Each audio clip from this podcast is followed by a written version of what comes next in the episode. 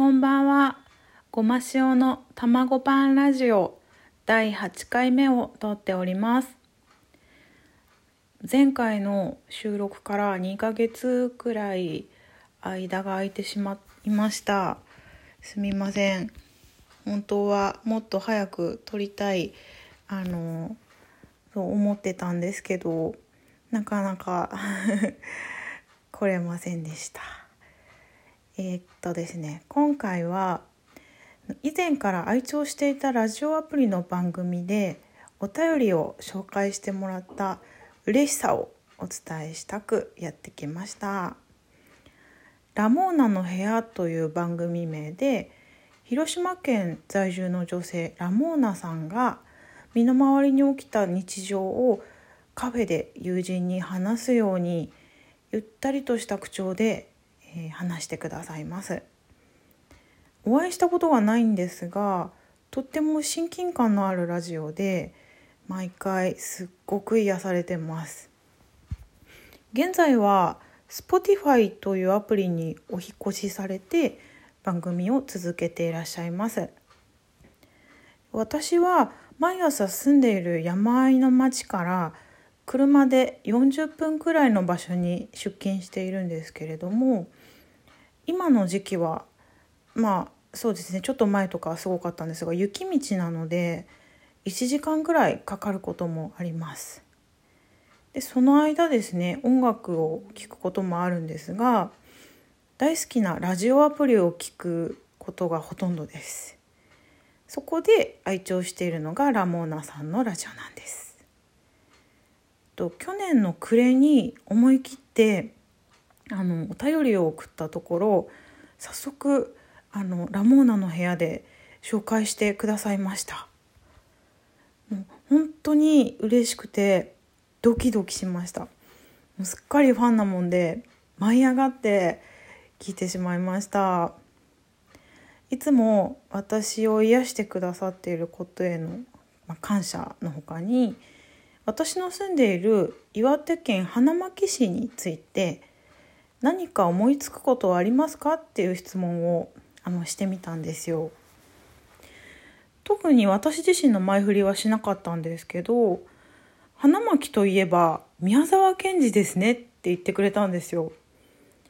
もう何よりも期待していたお答えに一人で小躍りしてました。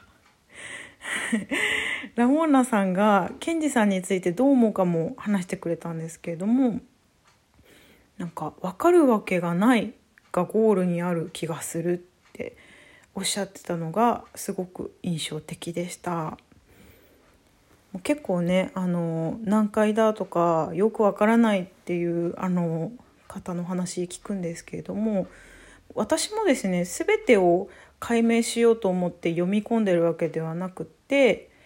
自分に刺さるところはここだなって思いながら愛読してる感じです。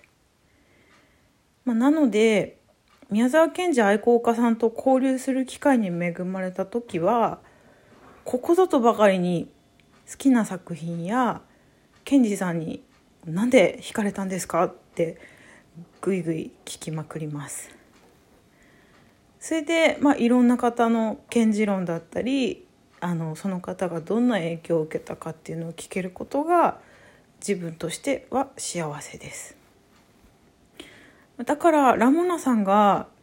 あのラジオでケンジさんのことを話してくれて本当に本当に嬉しかったです。えっと実は私は自宅の一部を家庭文庫っていう形で開放していてあの検事関連の本を取り扱っているので検事文庫っていう名前をつけて、えー管理人をやってます。ファンの方宮沢賢治ファンの方はもちろん管理人のごま塩の賢治愛を聞きたい方も大歓迎です。賢治作品の朗読もすごくやりたくてただいま特訓中でございます。その他にも自作あの絵描くのが好きなので自作の紙芝居とか、えっと、人形劇も構想中です。人形劇はちょっと今後 長い間準備が必要かもしれないんですがやりたいと思っています。でこのご時世ですからねあのたくさんの方をお呼びすることはかなわないんですけれどもあの予約制にしたり検温とか消毒をしたりあのやれることは工夫しながら続けていきたいなと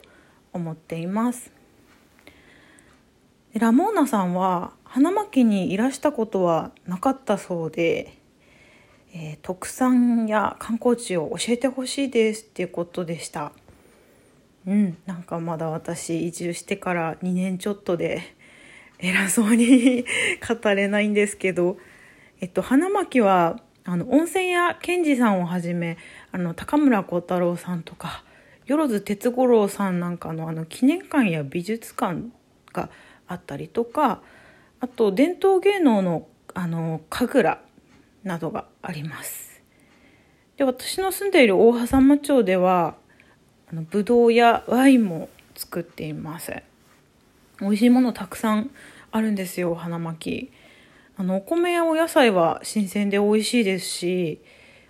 キントンっていうあのブランドの豚さんのお料理ですとかあとはえー、マルカンビルのあのマルカン大食堂っ